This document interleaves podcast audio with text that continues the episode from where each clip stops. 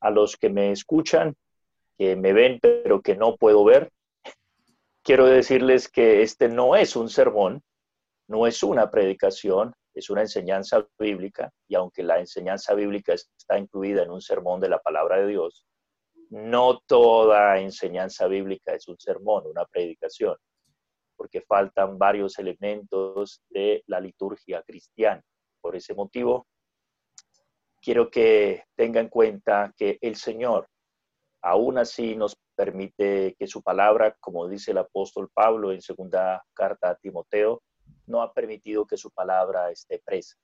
A pesar de que lo podamos realizar nuestro servicio de adoración como Dios lo ha ordenado claramente en su palabra, aún así nosotros continuamos confiando en el poder de la gracia y de el Espíritu de Dios que usa la palabra de Dios para el beneficio de su pueblo. Por ese motivo quiero que me acompañe, por favor, al primer eh, libro de Reyes, capítulo 19. Primer libro de Reyes, capítulo 19. Vamos a estudiar brevemente un episodio muy conocido en la vida del profeta Elías.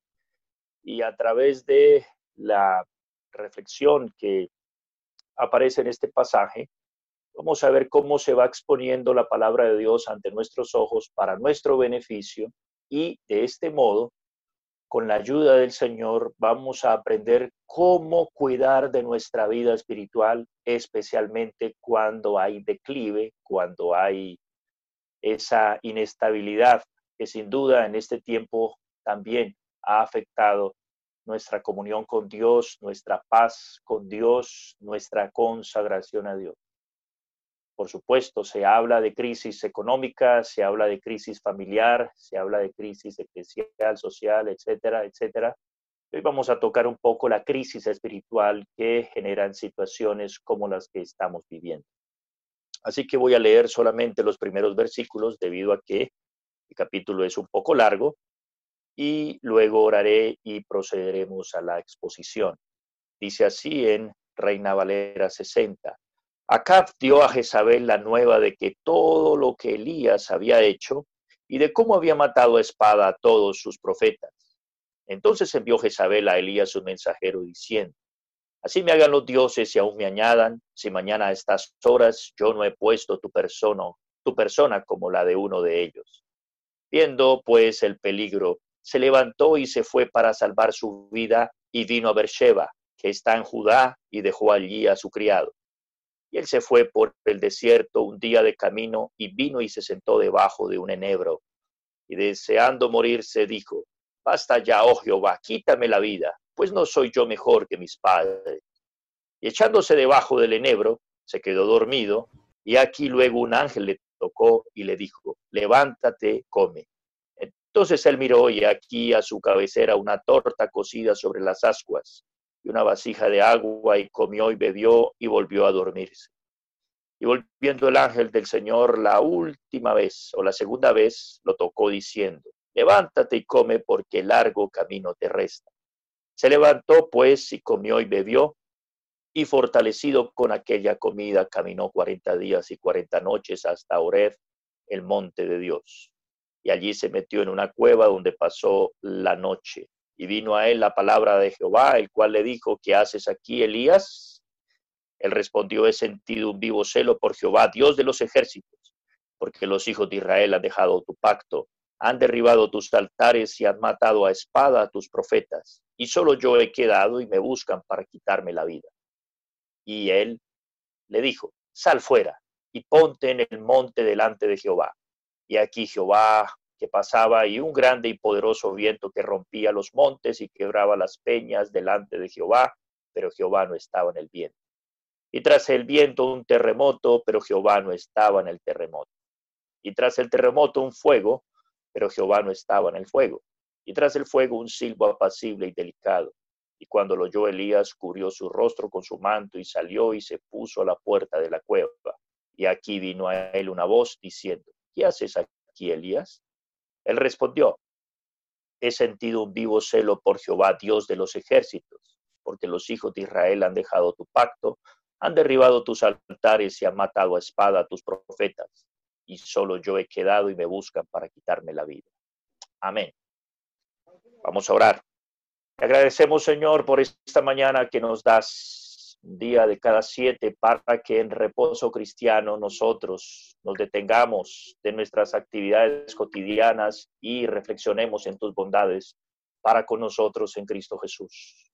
Hoy te alabamos, te exaltamos, debido a que tú resucitaste de entre los muertos aquel que es nuestro gran redentor, nuestra gran esperanza en esta vida y la que viene, como cantábamos hace unos instantes. Tú eres la roca de los siglos.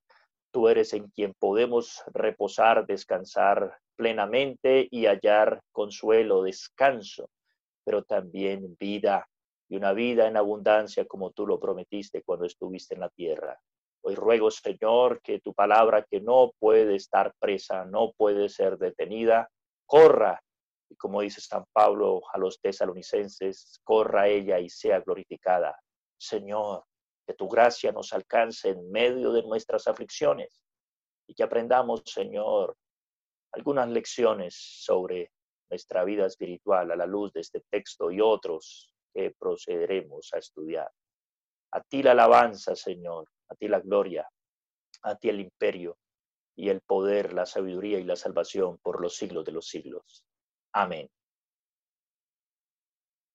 ¿Cómo recuperar nuestra vitalidad espiritual? ¿O cómo nosotros podemos llegar a edificar adecuadamente una vida espiritual? Por supuesto, me estoy refiriendo principalmente a las personas que ya poseen una vida espiritual, es decir, los creyentes. Los no creyentes pues no tienen vida espiritual, Aún así, el mensaje tiene que ver con ellos porque la espiritualidad es algo ineludible para la raza humana. Todos nosotros tenemos una dimensión, un aspecto de nuestras vidas, la cual no puede ser suplida sino por el único Dios verdadero, aquel que nos creó a nosotros. Y para tener en cuenta esto, quiero que usted piense en lo siguiente. La Declaración de los Derechos Humanos de 1948 consagra en su artículo 24 el derecho al ocio o el derecho al descanso. Dice más o menos así, toda persona tiene derecho al descanso, al disfrute del tiempo libre, a una limitación razonable de la duración del trabajo y a vacaciones periódicas pagadas. Esto que nosotros tenemos como derecho en este lado del mundo que llamamos sociedad occidental, nos llama la atención porque de ahí hacia atrás, en la antigüedad, no existía tal concepción del descanso, del reposo. Incluso se pensaba que reposar, descansar o no estar constantemente realizando labores productivas era un delito o era sinónimo de pereza, de pobreza, etcétera, etcétera. Incluso es posible que usted tenga el mismo problema que tengo yo, que cuando estoy descansando tiendo a descansar más de lo que debo, o cuando estoy trabajando me obsesiono con el trabajo y comienzo a trabajar más de lo que debo. Si usted es como yo, entonces creo que esta enseñanza es importante y muy pertinente para usted. La historia que acabé de leer, la historia del profeta Elías, se trata de la historia de un hombre muy activo. Tal vez sea el hombre junto con Moisés y el rey David, los cuales la Biblia les dedica más tiempo y tienen mayor trascendencia en el relato del antiguo pacto o del Antiguo Testamento, por supuesto, junto a Abraham y demás. Pero dentro del pueblo de Israel, la historia de Elías marca aquí un punto de inflexión, un punto de quiebre. Elías pasa de un momento de victoria, de honra, de honor, de lograr sus objetivos hasta este momento a un gran valle, a un gran declive. A veces se le llama a esto por parte de los místicos medievales, las personas que escribían sobre la espiritualidad, la noche oscura del alma. O también, y esto se ha popularizado por eh, un libro muy famoso del doctor Lloyd Jones, la depresión espiritual. La palabra depresión, por supuesto, se refiere a un descenso. Es la figura de estar subiendo una montaña y luego bajar y encontrar allí como una especie de valle o un hueco o decimos nosotros en un accidente geográfico, una depresión es algo eh, que está debajo del nivel del mar. Pues bien, esto es de lo que quiero hablarles a ustedes debido a que naturalmente todos sabemos que la mayoría de personas están viviendo situaciones difíciles en nuestro tiempo, no solamente en términos financieros, como ya dije, sino también en términos emocionales y también espirituales. Estar encerrados, estar en contra de su voluntad en un sitio, confinados a ciertas actividades, impidiéndose que se realicen otras, hace que las personas de una u otra manera sientan que ellos no están tan, tan eh, realizados como quisieran. Ahora, esta historia es muy interesante porque lamentablemente a nosotros se nos olvidan los relatos de las caídas o de las debilidades de los hombres y mujeres de Dios en la Biblia. Normalmente nos gusta leer la Biblia viendo los éxitos, ¿cierto? Nos gusta siempre cuantificar los logros, es decir, ver como una lista, sí, él lo logró, lo que tenemos que hacer es esto y esto y esto, pero cuando accedemos a relatos como estos, estamos sorprendidos y nos preguntamos, ¿cómo es posible que esto ocurra? Bueno, ¿cómo es posible que esto ocurra? Tal vez usted no quería o no le interesaba leer textos como estos antes de la cuarentena o antes de la pandemia.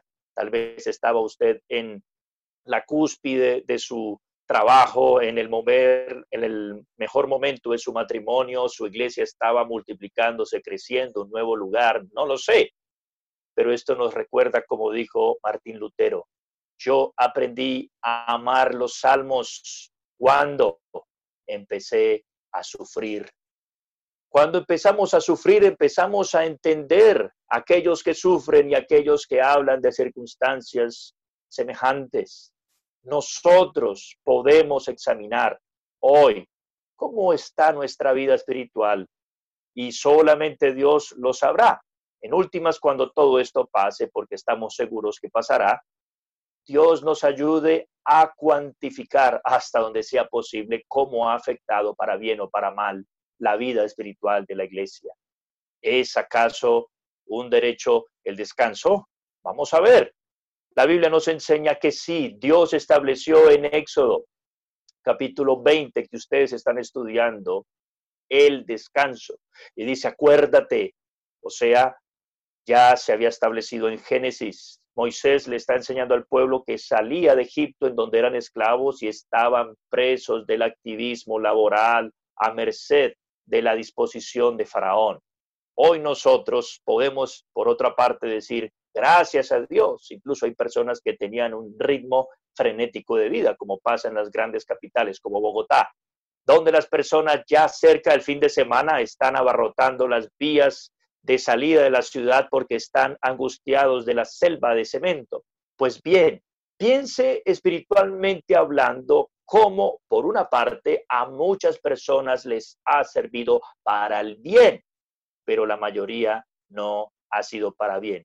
Lo sabemos por algunos indicadores, como por ejemplo el aumento de las eh, llamadas, lamentablemente, que tienen que ver con eh, pornografía o el aumento de los accesos a la webcam, es decir, la prostitución vía Internet, el aumento de grupos en donde las personas promueven el suicidio, la infidelidad, el divorcio, los negocios ilícitos. ¿Cómo aumentan esto mientras las personas están encerradas? Pues bien, esto es un indicativo que las personas espiritualmente están declinando está bajando nuestra vitalidad espiritual. Pues bien, vamos a ver tres cosas en este relato y con la ayuda de Dios vamos a poder ver más claramente cómo Dios trató con él y cómo dice Romanos 15, estas cosas que se escribieron son para nuestro consuelo, para nuestro fortalecimiento, para que por medio del consuelo de las escrituras tengamos esperanza y sepamos que Dios va a sacar algo bueno de todo esto mal. En primer lugar, las circunstancias en la vida de Elías. Veamos algunas circunstancias. Hay varias, pero yo resumo tres. En primer lugar, encontramos aquí en la vida de Elías tres años y medio de escape incesante. Primer libro de Reyes 18.1 nos dice que Elías estaba escapando por lo menos hacía tres años. Piensen esto, tres años. Aquí dice que en el tercer año, pasados muchos días, pasados muchos días. Piense usted, vivir constantemente escapando por su vida. La Biblia nos dice que él pasó por diferentes lugares, Tisbe, Galaad, Samaria, Arroyo de Querid, Sarepta de Sidón, otra vez Samaria, que es donde estaba el rey Acab, luego el Monte Carmelo, luego el Arroyo de Sison, luego otra vez el Monte Carmelo, o sea, bajó al arroyo, luego volvió y subió, luego fue a Jezreel, luego a Beersheba de Judá, luego el monte Oreb, luego Damasco, etcétera, etcétera. O sea, era un hombre con una vida activa. Súmele a eso que lo estaban buscando para matarlo. ¿Cuántos de ustedes están sufriendo que en ocasiones eh, las personas que escapan, me decía alguien que era eh, un eh, expresidiario, alguien que estaba con dificultades con la ley, un forajido, ¿cómo se siente estar escapando de la ley todo el tiempo?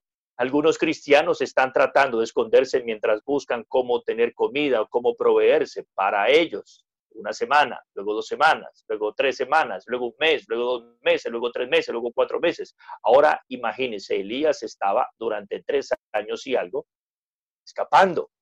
Y Elías, sabemos por el, relato bíblico que no tenía caballos, no tenía forma de escapar, sino que lo hacía a pie.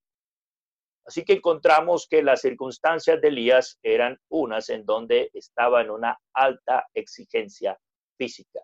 Recuerdo la historia de un pastor que tuvo un periodo de muchas enfermedades y los hermanos de la iglesia le cuestionaban mucho porque él no pudo llegar o no podía llegar a tiempo a algunas reuniones, llegaba 15 minutos, 20 minutos a la hora pactada, pero lo que los hermanos no sabían era que el pastor tenía que caminar desde una montaña a otra en los Andes sudamericanos.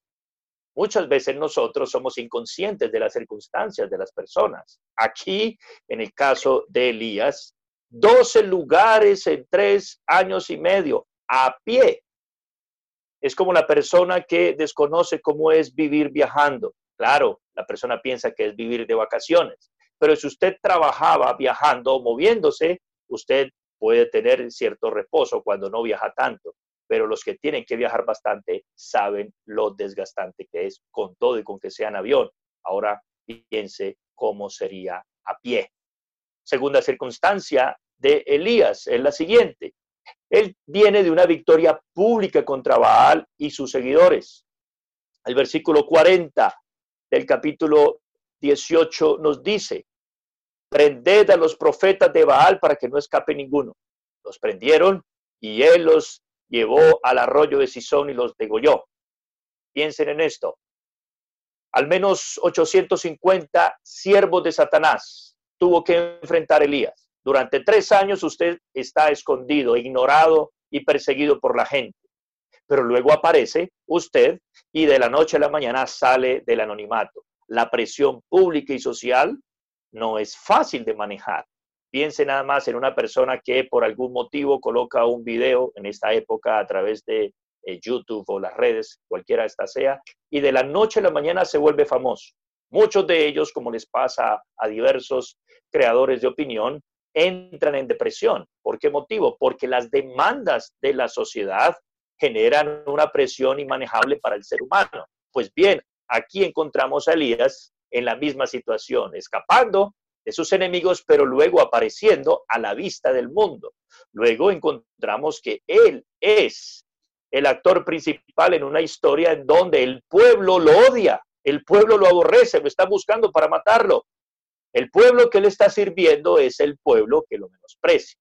No sé si ustedes han visto cuando aparecen algunas personas, cuando son criticadas y son gente pública, y luego aparecen es para defenderse o para criticar o para pelear contra sus seguidores o detractores. Pues aquí encontramos que Elías no se puso a discutir con nadie, sino que Elías se puso a hacer aquello que debía hacer.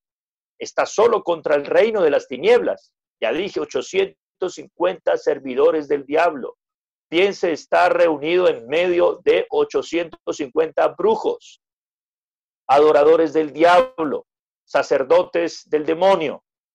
Cuentan algunos misioneros que cuando han tenido que estar en lugares donde no hay sombra ni rastro de cristianismo, sino de paganismo, realmente han tenido demandas enormes espiritualmente hablando. Esto, por supuesto, es misterioso y no voy a entrar en detalles al respecto, pero para, lo que, pero para que lo tengamos en cuenta. Además, Él es honrado solamente por Dios en este momento. Viene fuego del cielo, que era el supuesto poder de Baal. Baal supuestamente era el dios del trueno, el dios del fuego, el dios de las eh, eh, circunstancias atmosféricas. Pero ahí precisamente es donde responde el Señor. Luego viene juicio sobre los profetas falsos. Aquí este hombre Elías está aplicando Deuteronomio 13, donde dice que si hay un profeta que aunque se le cumplan sus predicciones, pero luego hace que el pueblo se aparte de la ley de Dios, ¿qué debe hacer? No como hace la gente hoy, ¿no? Mire que a ese hombre que sí vive enriqueciéndose de la ignorancia de las personas, pero mire, lo que él dijo salió. no, la Biblia dice desde la antigüedad que un falso profeta se reconoce no porque se le cumplan sus predicciones, sino es esta persona fiel o infiel a la ley del Señor. Eran infieles a la ley del Señor y dice Deuteronomio que la mano de ellos debería levantarse y matarlos. Ahora, ¿qué hace Elías? Él mismo condujo a esta gente, por supuesto, tuvo que haber ayuda en algún momento, pero él degolló a estas personas. Y yo sé que esto es eh, bastante sanguinario, bastante cruento, pero imagínense el trabajo de degollar uno por uno. Eso demanda esfuerzo, eso demanda una carnicería, eso demanda una aflicción, una carga emocional enorme para cualquier ser humano. Dice, además, el relato que él, luego de esto, no se sentó a que las personas le sirvieran. ¡Wow! Yo soy el gran profeta de Dios. Al contrario, sale inmediatamente del arroyo, que queda en la parte baja, y luego sube a la cumbre del monte para, para orar por las personas que necesitan que Dios responda con lluvia. Estas personas están sufriendo. Dios está orando para que, eh, perdón, el profeta está orando para que Dios preserve a su pueblo y supla la necesidad de lluvia, que era urgente, estaban en crisis económica enorme. Esta gente estaba bastante angustiada y el poco agua que había, Elías lo pidió para el eh, sacrificio del capítulo 18. Pues bien, allí él está orando, que así como Dios respondió con fuego, ahora Dios responda con lluvia, lo cual en efecto ocurrió. Luego Elías, cuando ve la respuesta del Señor, desciende rápidamente y escapa de las garras de su enemigo por medio de una carrera milagrosa. Fue el poder de Dios, sin duda, porque el eh, rey iba en carro, mientras Elías iba corriendo. Va el profeta Elías a viajar, piensen esto, de ahí a Jezreel. ¿Qué tal? La demanda de la vida de este hombre, no solamente en cuanto a su físico, sino en cuanto a sus emociones. Piense, por ejemplo, en un jefe, en un jefe de Estado, en un gobernante, un político. Estamos hablando eh, con la suposición de que hay buenos políticos y buenos gerentes, buenos hombres en el liderazgo. En la mañana tienen que resolver un problema de crisis económica, eh, luego al rato tienen que resolver la muerte o una masacre, luego tienen que volar hacia un lugar donde hay una tragedia ambiental, luego pasa de allí a tratar sobre asuntos financieros y finalmente encuentra la traición de sus ministros y atender una rueda de prensa. Y en la noche llega a la casa para que los hijos jueguen con él. Hola papá, ¿cómo estás? No te vi todo el día. ¿Te gustaría que jugáramos un rato? Y luego de jugar con los niños, lo poco, los restos que queda de ese hombre en un día, la esposa le dice, ¿sabes algo? Necesito hablar contigo. Hace mucho rato que quisiera decirte esto y esto y esto. Y para los que estamos casados, sabemos ese tipo de conversaciones lo que representan, ¿no es cierto? Pues bien, esa fue la circunstancia de Elías, una carga física desgastante, una carga emocional exigente y finalmente encontramos que esta carrera del Carmelo quiero detenerme aquí un momentito para analizar otras dos cosas, y es el versículo 49 del 46 eh, mejor del capítulo 18 nos dice que fue un milagro. O sea, ningún ser humano puede vivir a esa exigencia como le estaba Elías. Es un milagro, el pasaje simplemente nos dice que esto ocurrió.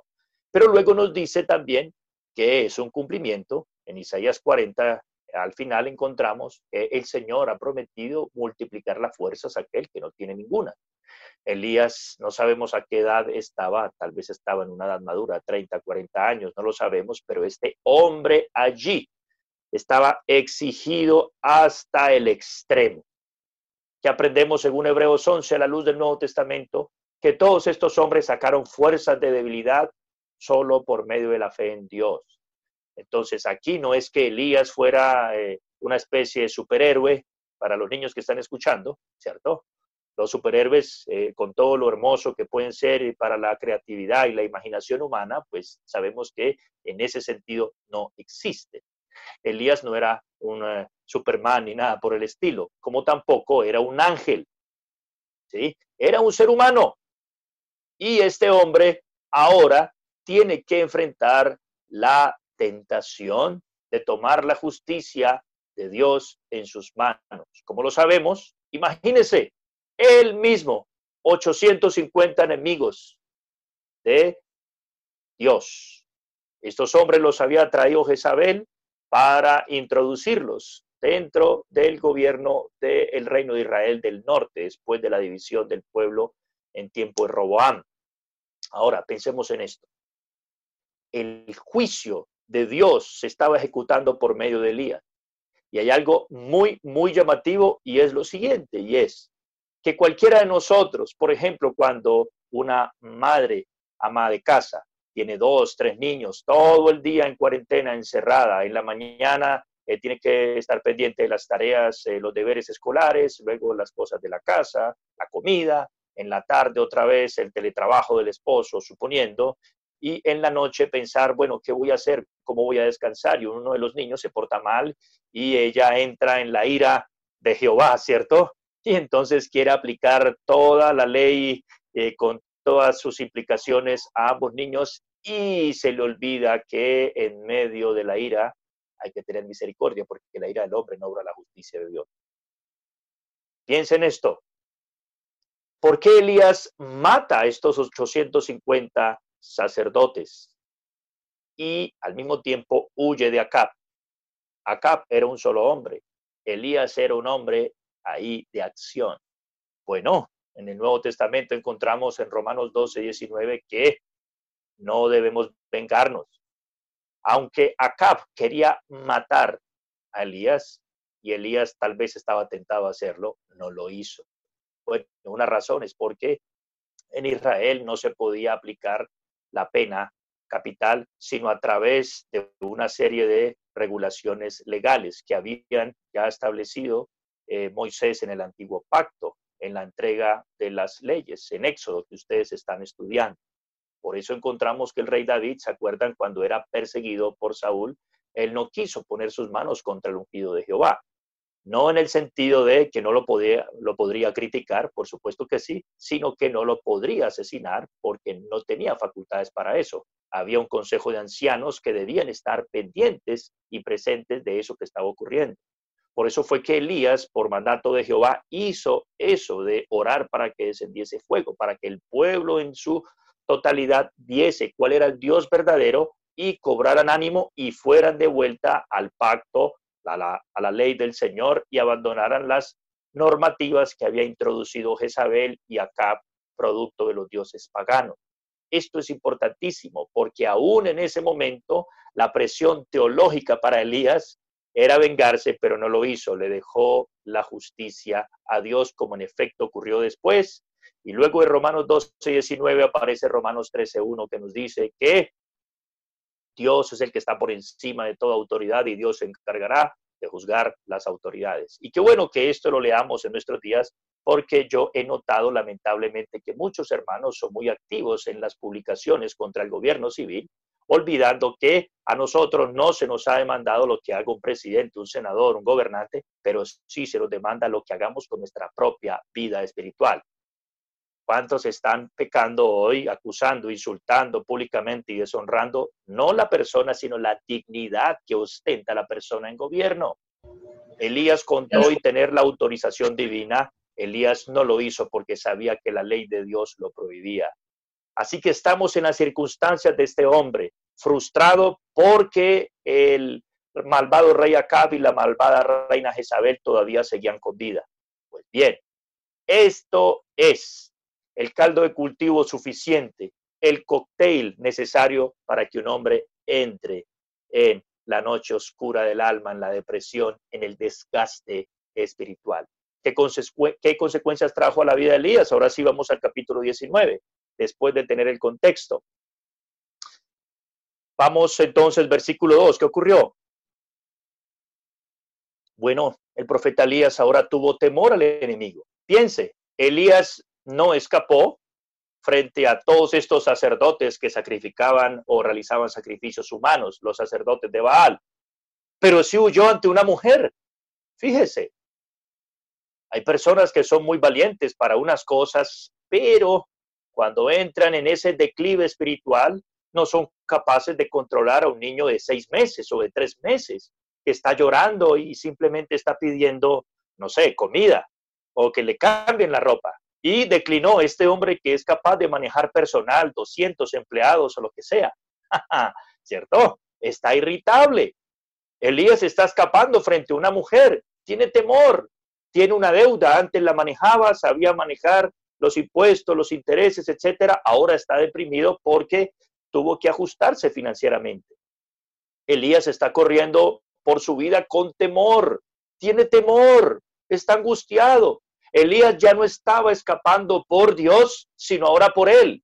¿Acaso el Dios que lo protegió durante estos tres años no lo protegería en este momento de las amenazas de esta mujer que ya no tenía sus 850 sacerdotes y que además Elías había descubierto que había el mayordomo de parte suyo, Abías, quien había guardado profetas y los había escondido, aún en contra de la voluntad del rey, bueno, eso pasa, ¿cierto?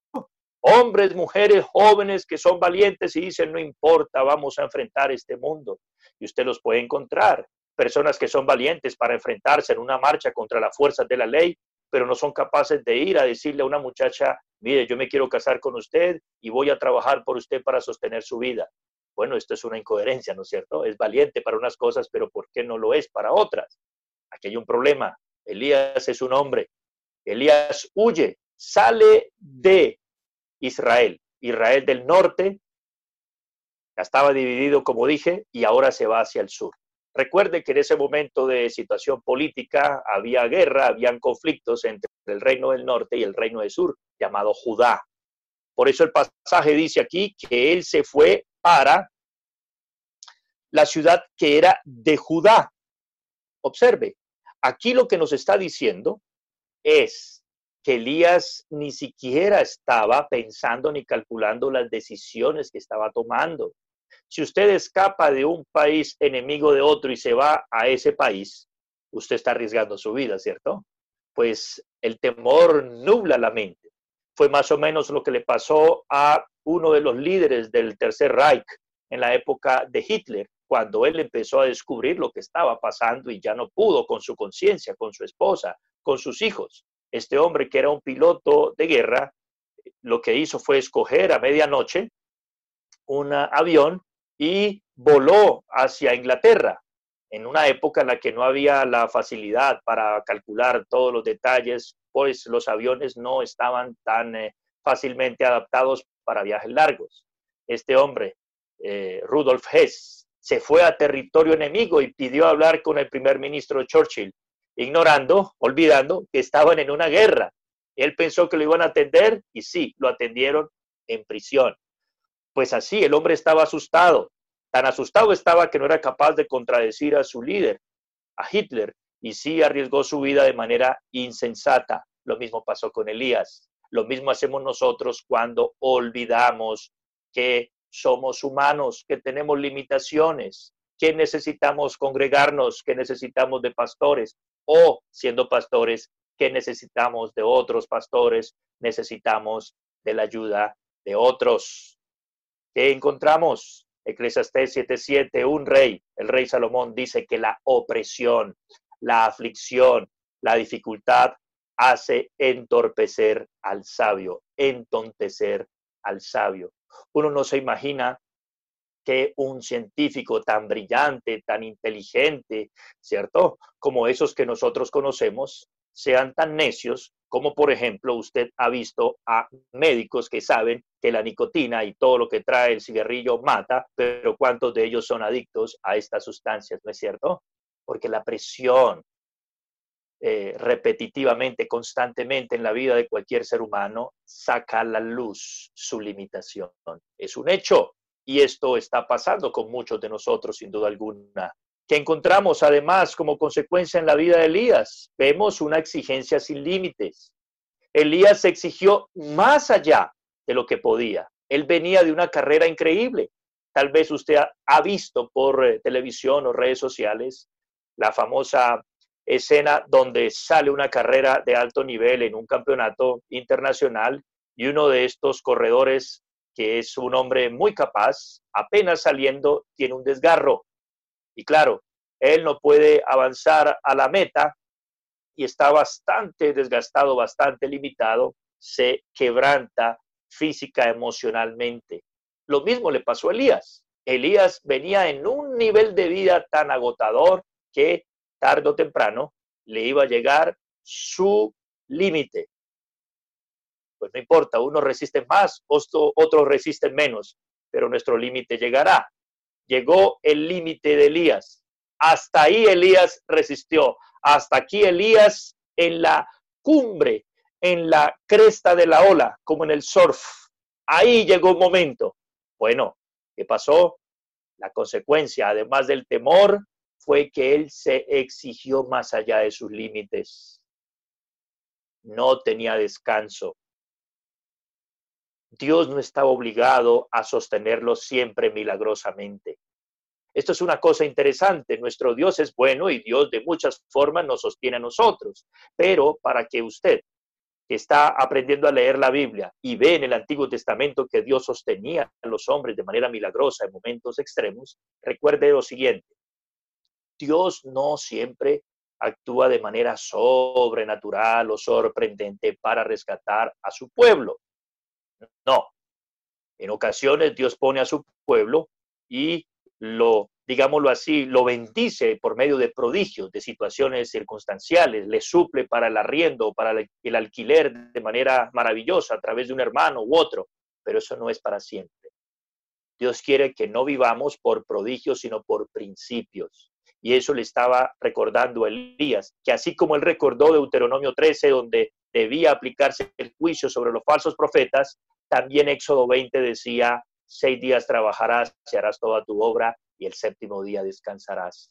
Elías dejó de descansar aún haciendo cosas espirituales, como nos pasa a los pastores, que el día de reposo es uno de los días más agitados de nuestra agenda, ¿no es cierto? Eso le pasó. Salmo 103, 7, el Señor mostró a los hijos de Israel sus obras y a Moisés sus caminos. Moisés tuvo un conocimiento de Dios de tal modo que aprendió que la era de los milagros no era para siempre. Los milagros para Elías no eran constantes y tampoco lo fueron para los apóstoles ni tampoco para nosotros, queridos hermanos. Somos humanos y vamos a llegar al límite y Dios es experto en muchas ocasiones de colocar a su pueblo al límite. En tercer lugar, encontramos una tercera consecuencia, desánimo, confusión, pesimismo. En el versículo 4, él se fue por el desierto. Usted sabe que una persona que entiende cómo funciona el desierto no debe irse así, sin más, por el desierto. Si usted se va así, sin más por el desierto, no va a tener el poder para las inclemencias del ambiente. Pues Elías estaba desenfocado, estaba confundido, se eh, se abrió a las supuestas propuestas de los bancos en este tiempo. Usted ha visto, ¿no? Los bancos, no, estamos para ofrecerte todos los créditos disponibles y claro, mucha gente piensa que esa es la solución para su crisis económica, por ejemplo. Y luego de eso soluciona temporalmente su situación, pero luego viene el conflicto más profundo que es, y ahora, ¿cómo vamos a pagar esto? Y en medio de cuarentena que se prolonga y se prolonga y se prolonga indefinidamente y entra la aflicción, el temor, el desaliento. Él se descalificó a sí mismo. No soy yo mejor que mis padres. Descalificó su pueblo, rechazó a Israel. Este pueblo es igual que todos, somos malvados. Se olvidó que Dios tenía un pacto con ellos, una promesa de bendición, la redención para este pueblo. Además pidió la muerte. Señor, ojalá me dé ese coronavirus y acabamos con esto rápido. ¿Cuál es el problema? Ah, al fin y al cabo de algo nos vamos a morir. He escuchado a algunos cristianos diciendo esto. Bueno, lamentablemente, uno de estos apareció en, en YouTube, un hombre que decía, bueno, vamos a probar eh, eh, qué pasa con el coronavirus. Y se fue a lamer un sanitario público y cuando estaba al borde de la muerte por lo que contrajo, empezó a reflexionar. Bueno, muchas personas actúan neciamente cuando están en el momento de aflicción. Así que tenga cuidado con lo que dice, pero también, por favor, si usted, mujer, está contemplando a su esposo desesperado a medianoche con insomnio porque no puede trabajar como antes, recuerde que lo que le está diciendo es producto de la desesperación. Muchas veces dice cosas de las cuales se tiene que repetir. Elías fue uno de ellos, lamentablemente. Así que si usted madura espiritualmente va a tener que enfrentar situaciones en donde las personas cuando están en momentos de gran dificultad dicen cosas de las cuales luego se van a avergonzar. A mí me ha pasado muchas veces y me seguirá pasando y espero que el Señor me ayude para que eso no se repita. Creyó además ser el único fiel. Fíjese la contradicción. Primero dijo, yo no soy mejor que los demás. Mátame. Pero luego dice, Señor, yo solamente soy el único aquí soy el verdadero reformado en cuyo espíritu no hay engaño. Soy el verdadero salvo, el verdadero que está cumpliendo todos los puntos de los estándares de Westminster si fuese reformado. Si no fuese reformado, entonces soy el verdadero cristiano, los demás son hipócritas arrodillados ante el gobierno civil, etcétera, etcétera. ah, una cosa buena que Dios hace con las personas que tienen orgullo espiritual o que piensan que son realmente gigantes espirituales es llevarlos al límite como lo hizo con Elías. Él olvidó su verdadera situación, olvidó las instrucciones que Dios ya le había dado. Dios ya le había hablado a través de otros profetas. Otros profetas, Elías no era el único, sabemos por la historia que habían otros profetas y no sabemos exactamente en qué momento coinciden todos los profetas, pero hay uno de ellos, por ejemplo, el profeta Oseas, que es enviado de Judá hacia el norte, por supuesto, tiempo después de Elías, que en el capítulo 2, 14 le dice al pueblo que está en una dificultad espiritual enorme. Yo los atraeré y las llevaré, hablando metafóricamente de una mujer, la llevaré al desierto y allí hablaré a su corazón. ¿Qué es eso? Que Dios vuelve a su pueblo al principio para recordarle las cosas importantes. Hermanos, lo más importante e indispensable en una sociedad más importante que la economía, la educación, la distracción, etcétera, etcétera, como aún la gente no cristiana que proporciona o promueve los derechos humanos, como los que leí al principio, saben que el ser humano necesita trascendencia, el ser humano necesita algo más que simplemente estar en la cumbre del éxito en este mundo nos hiciste para ti, solamente nuestra alma está descansando cuando vuelve a ti de regreso, dice San Agustín en sus confesiones. Por tal motivo, analicemos las circunstancias, pero también las consecuencias de la vida de Elías en este capítulo 19 y 18. Ahora vamos a pasar, en tercer lugar, a ver las consecuencias. Las eh, consecuencias y ahora los cuidados. ¿Cómo Dios cuidó a Elías? Si usted está viviendo una situación semejante o no, es importante que la sepa porque, le cuento, va a tener que enfrentar situaciones así, tarde o temprano. Si usted tiene más de 10 años en el cristianismo, usted sabe lo que es ese tipo de circunstancias. Y si no, quiero que las conozca. En primer lugar, Dios le proporcionó cuidado físico. Hay gente que puede preguntarse en este momento, ¿qué tiene que ver la vida espiritual con lo físico? Bueno, este pasaje nos recuerda. Dios le dio sueño, lo dejó que se durmiera. Elías durmió, necesitaba un buen descanso. ¿Qué ocurre acá?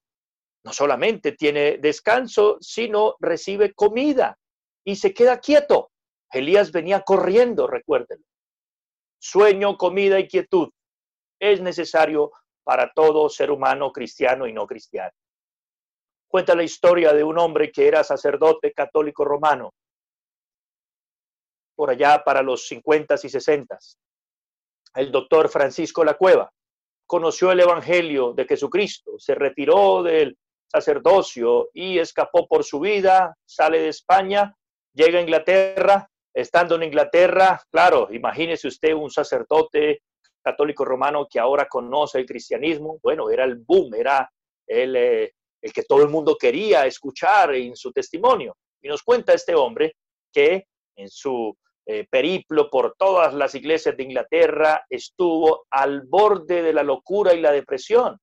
En ese momento uno de los pastores más famosos era el doctor Lloyd Jones, a quien él le escribe y le dice, estoy agotado, estoy deprimido, no sé qué hacer con mi vida, estoy dudando de toda mi salvación, etcétera, etcétera el doctor Lloyd Jones, que además de ser pastor, predicador, era médico, le dijo, tómese un mes de descanso total. Ahora, esto no suena tan espiritual, ¿cierto?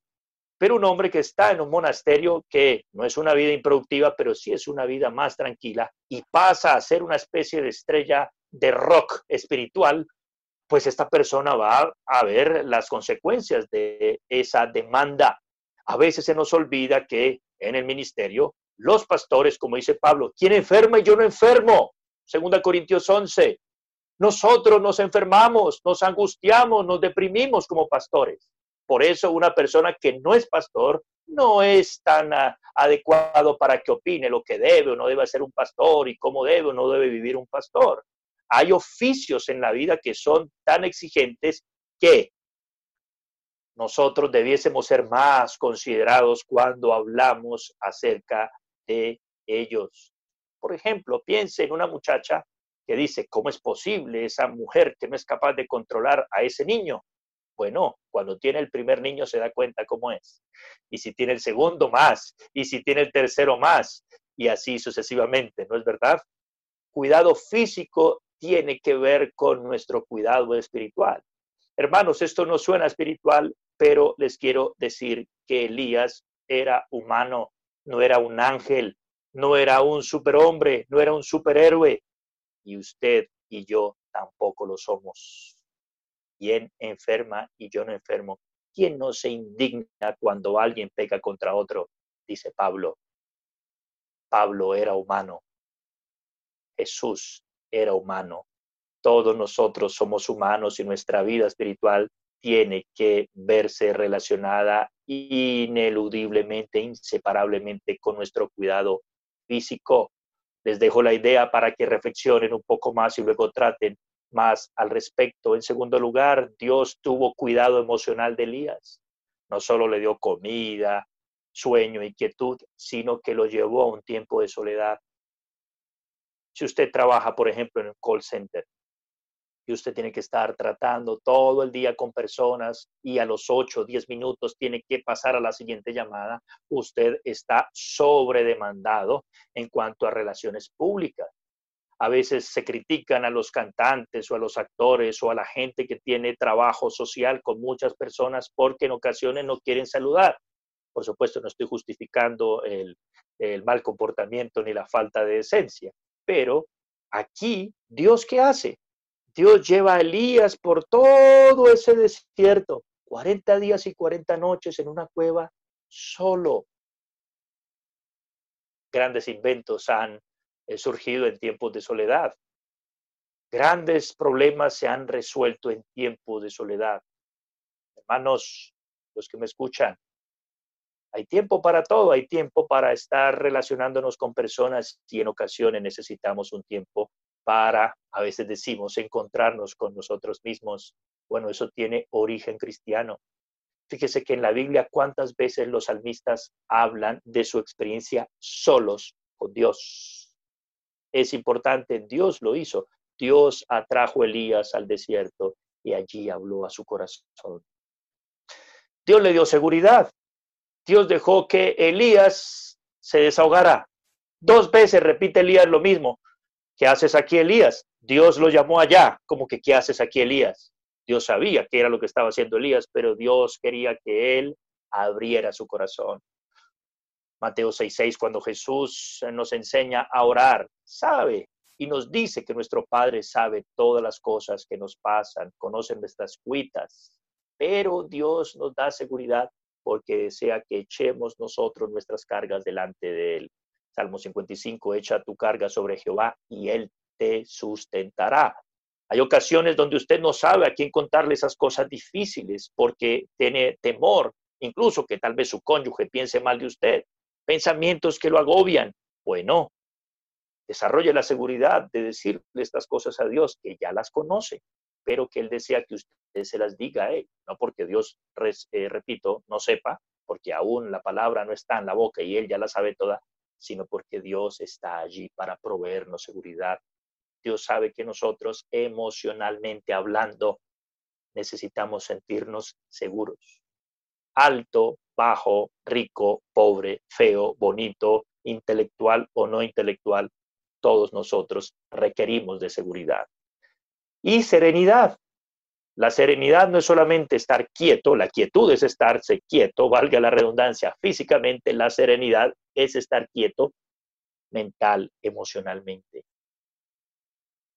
Ocurre, Dios trata con Elías aquí de manera brillante, en una cueva, mirando al horizonte del monte Oref.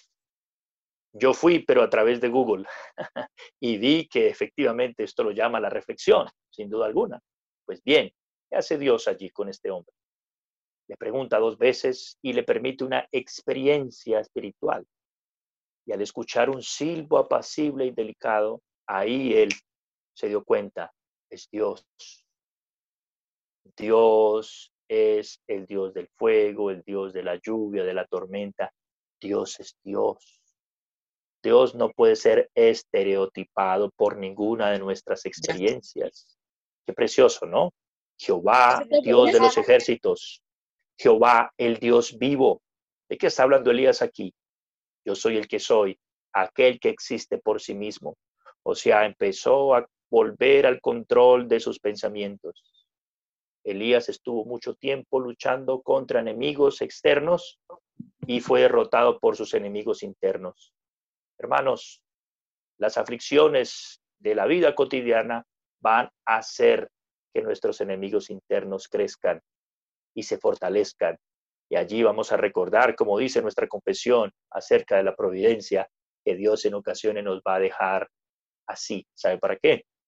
Para que a nadie hallemos fuera de Él. En el día del bien goza del bien, en el día del mal considera, dice Eclesiastés, porque Dios ha hecho lo uno y lo otro para que no encontremos a nadie fuera de Él.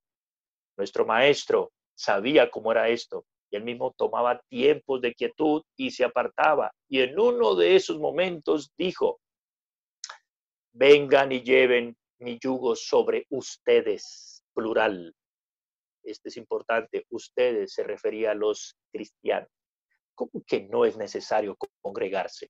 ¿Cómo que eso no es indispensable? Por favor, si durante siglos, cuando no existió la psicología, los psicólogos o los doctores del alma siempre fueron los pastores. Hermanos, esto estaba haciendo el Señor pastoreando a Elías emocionalmente. En tercer lugar, ¿qué hizo Dios? Cuidado espiritual.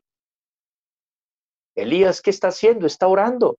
Elías tuvo que volver a recuperar su tiempo de oración. Está hablando con Dios. Ya Elías no está quejándose ante Dios. ¿ah? Luego Dios le da dirección. Vuélvete por el mismo camino. Ah, o sea, debo estar aquí. Debo eh, regresarme por este y este camino. Y luego Dios le enseña administración. Es decir, Elías, tú eres el hombre de moda en este momento, pero como todo es vanidad, pasa. Ahora tienes que delegar situaciones en la vida. Eres el padre de familia magnífico. Muy bien. ¿Has trabajado arduamente todo este tiempo? Sí. ¿Has pensado en tu jubilación? ¿Qué vas a hacer? ¿Mm? Piense la cantidad de personas que hoy están completamente deprimidas porque sienten que si no están trabajando, no son útiles para otros. ¿Mm? estás eh, en una situación en la que ya no puedes hacerlo de antes, entonces, ¿qué vas a hacer ahora? Hay que delegar. Dios le enseña a Elías a delegar. Debe delegar su trabajo profético a Eliseo.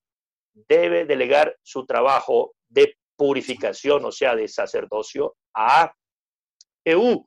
Y debe delegar el trabajo de la guerra a Asael, el rey de Siria, que va a venir a juzgar a Israel por no arrepentirse de sus pecados. Es en esa guerra entre los sirios y los israelitas en donde Dios ejecuta la venganza contra Acab. Y es a través de ese conflicto que Jehú viene y trae juicio sobre Jezabel. Y es a través de todos estos eh, milagros de Eliseo en los que las personas van a reconocer que realmente Elías era un regalo de Dios. Hermanos, Moisés, el gran Moisés, dio paso a Josué. El gran Samuel dio paso a David. El gran David a Salomón. Jesús dejó sus apóstoles. Pablo dejó a Timoteo.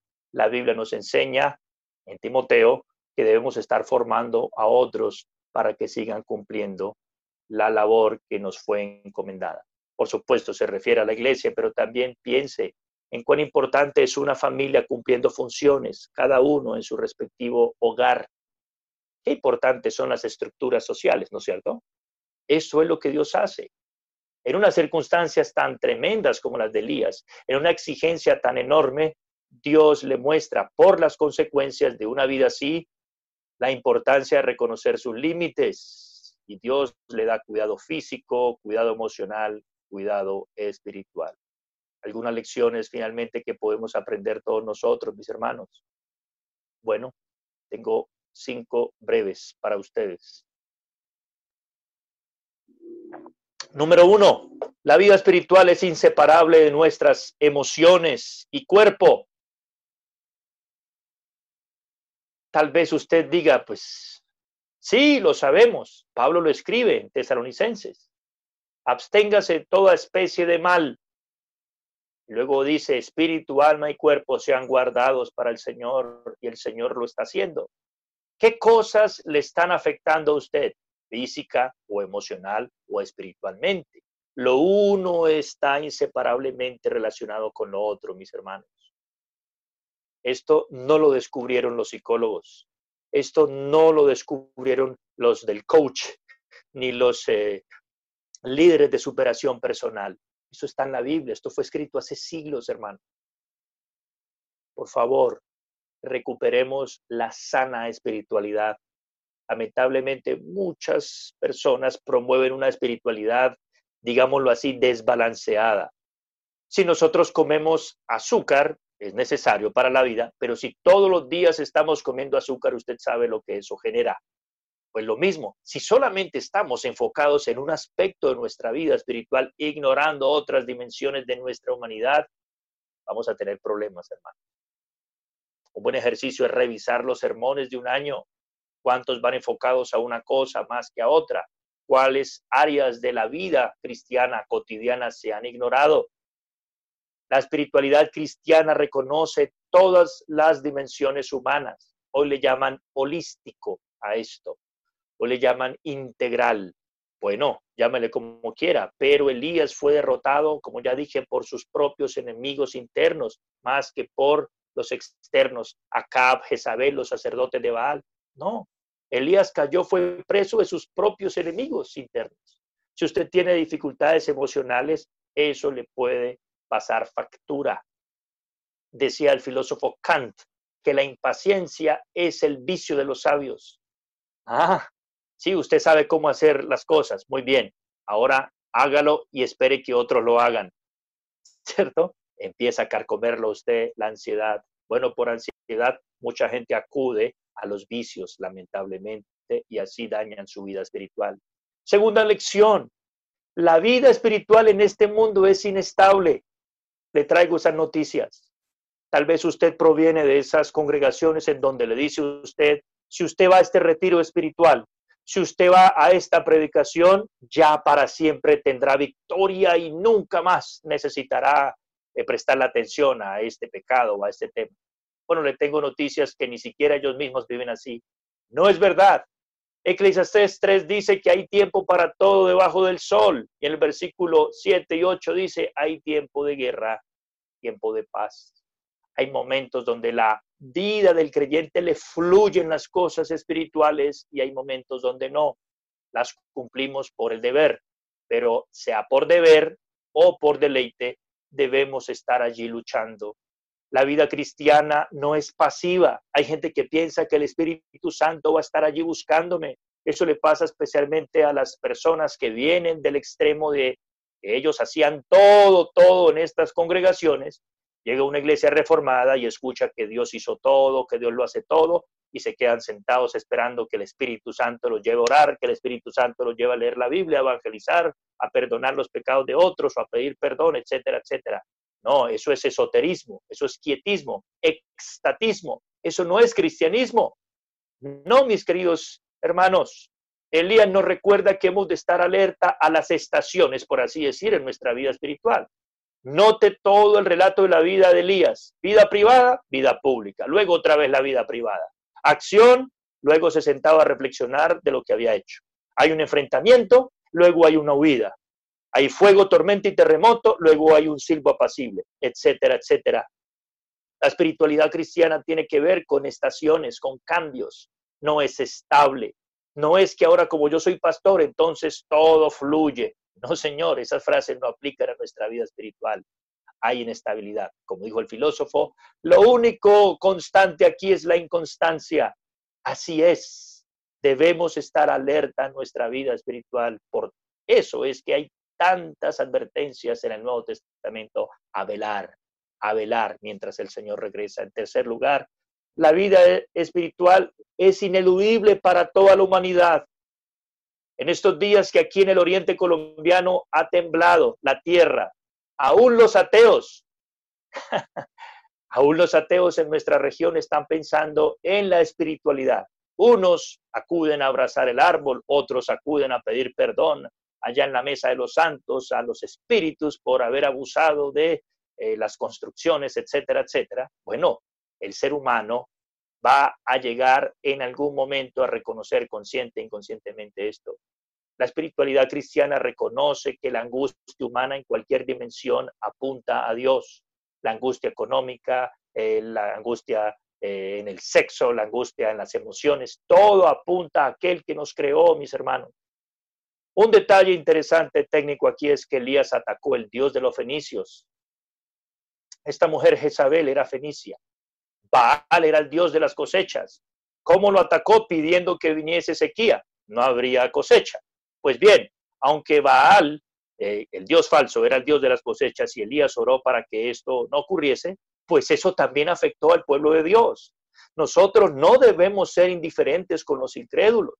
A mí me parece terrible que lamentablemente los cristianos hoy no estamos pendientes de las personas no cristianas que están muy afligidas. No lo digo por ustedes porque sé que son una iglesia de muy buen testimonio, pero lo digo acerca de aquellos cristianos que están dedicando tiempo, esfuerzo y dinero para promover causas políticas antes que las causas del reino de Dios. Mucha gente piensa que si traemos el libre comercio, automáticamente entonces vendrá la prosperidad y la felicidad. Ese es un mito que ya se comprobó, porque precisamente los países más industrializados del mundo son los que más están sufriendo de depresión, de insatisfacción en la vida, de soledad. Debemos aprovechar la oportunidad para que las personas que tienen todo aparentemente, que están encerrados en sus mansiones en cuarentena, sepan, como le pasaba a Cap, que Dios nos hizo para algo más que simplemente ser máquinas al eh, destino o a la demanda de nuestros deseos y pasiones. Esto es precioso por la siguiente razón. Hermanos, Hoy tenemos Baales. Hay gente que piensa que la economía, y ustedes tienen gobernantes que les dicen eso, no, lo importante es la economía.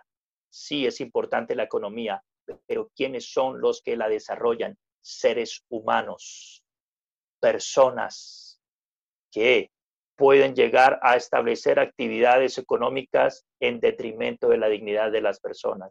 Fíjese nada más de los negocios malvados que surgen en estos momentos de dificultad. ¿Qué capitalismo amoral puede garantizar que las personas realmente vayan a pensar en su prójimo? Queridos, no caigamos en estas mitologías secularistas del mundo contemporáneo que piensan que únicamente porque hayan menos impuestos, porque haya más libertad política, automáticamente los hombres se volverán buenos. Falso de toda falsedad. Si no, no tendríamos evangelio. ¿Para qué un evangelio si únicamente la política debe traer la paz y la prosperidad de las naciones? Elías está enfrentando ante un Dios político que es Baal. Cuarto lugar, la vida espiritual es, hermanos, insuperable. En Lucas vemos el episodio de Cristo transfigurado. Ahí aparece Elías y Moisés. Y ellos están hablando de la muerte de Cristo. Y aquí va algo para los teólogos. La espiritualidad cristiana rechaza el reduccionismo, es decir, solamente pensar que las emociones tienen que ver con la vida espiritual. En estos días ustedes han visto los supuestos representantes del cristianismo en Colombia diciéndonos que la iglesia debe congregarse o debe reunirse porque la iglesia es una especie de ONG que realiza trabajo social. Otros dicen no, porque es que proveemos cuidado emocional. Otros no, porque es que nos sentimos solos. Otros porque la constitución, escuche bien, aquí yo no estoy llamando al activismo político ni al boicot contra nadie, pero quiere que quiero que reflexionemos sobre lo que se atribuye a Ireneo de León. Lo que no es asumido no es redimido. En otras palabras, Cristo asumió una humanidad como la de Elías. Y Cristo está hablando con Elías en el monte de la transfiguración.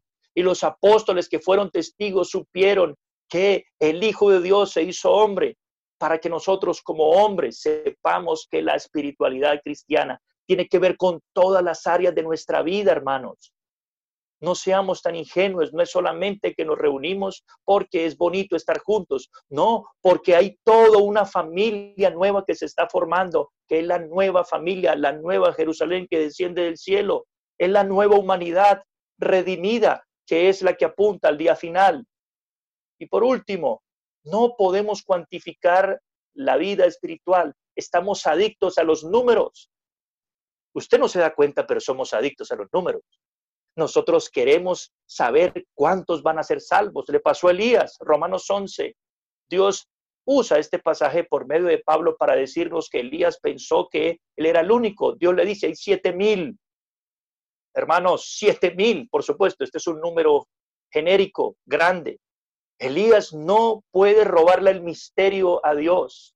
El misterio teológico, el misterio divino en la vida espiritual es que aun cuando nosotros no sentimos, Dios está obrando. Cuando no vemos, Dios está obrando. La iglesia, usted no sabe cómo Dios la está purificando, pero también cómo el diablo la está afectando. ¿Cuántas personas hoy dejaron de congregarse? ¿Cuántas personas hoy dejaron de consagrarse? ¿Cuántas personas están hoy en la apostasía? No lo sabemos. Es un misterio para nosotros. Recuerde a aquel hombre que poseyó el espíritu y el poder de Elías, Juan el Bautista o el Bautizante. En Mateo 11, él está preso por causa de Cristo, encerrado y está asustado. Y él pregunta a sus discípulos, ¿es él el que estamos esperando o tenemos que esperar a otro? Jesús realiza unos milagros allí y envía de vuelta a sus discípulos. Diles, bienaventurado es el que no haya tropiezo en mí. Esa frase significa que nosotros aún en Cristo podemos desenfocarnos, podemos desviarnos, podemos enfriarnos. Palabra ahí escandalizo. Podemos perder, perder la cabeza.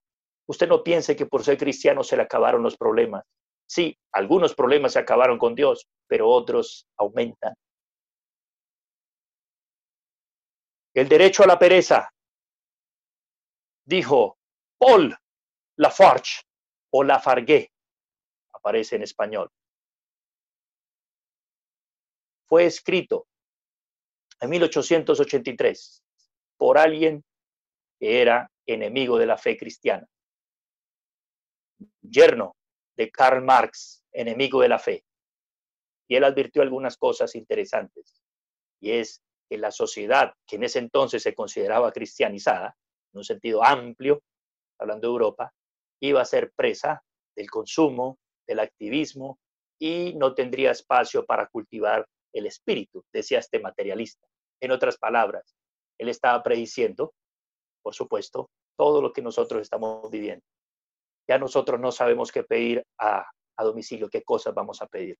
Ya no sabemos por cuál aplicación, ¿cierto? Ya no sabemos qué predicador escuchar, qué conferencia oír. Ese es el mal de nuestros días, la sobresaturación de cosas irrelevantes, la era del vacío. Hermanos, de estas ideas que bebió este hombre, de su yerno, Marx, y Marx era un judío que había conocido que Dios estableció el descanso y el reposo para su pueblo. Se secularizó, se le quitó lo religioso y ahora le llaman derechos humanos. Si aún los ateos reconocen esta importancia, cuanto más nosotros que tenemos a aquel que nos dijo, vengan y reposen sobre mí, que yo soy manso y humilde de corazón y hallarán descanso para sus almas. Oremos. Te agradecemos, Señor, por este tiempo juntos. Sé que hay muchos muy, muy afligidos, muy, muy fríos, muy desenfocados. Lamentablemente hoy las propuestas no faltan. En nuestra sociedad, Señor, se ofrecen falsos evangelios políticos, económicos, sociológicos, psicológicos, aún esotéricos. Padre, haznos volver de vuelta al camino. Rogamos que tu gracia nos asista, como dijo el salmista en el Salmo 43, que tu luz y tu verdad nos guíen al altar de Dios, al Dios de mi alegría, de nuestra alegría y de nuestro gozo.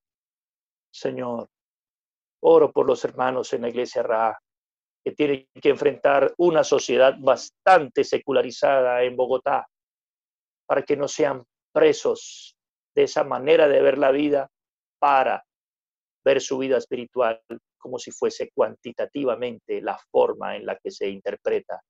No, es por gracia, la gracia no la podemos calcular, la fe no la podemos calcular. Danos el entendimiento adecuado para entender, como dijo Ireneo de León, según la historia, lo que no fue asumido por Cristo no es redimido. Pero debido a que Cristo asumió toda una humanidad como la nuestra, Él nos comprende y Él nos redime. Si es importante el espacio, la recreación, aún el mundo anticristiano lo reconoce, cuanto más nosotros danos entendimiento y sabiduría para saber cuáles son nuestros límites y ayúdanos a recuperar el cuidado físico, emocional y espiritual de nuestras almas y nuestras familias y de nuestros pastores.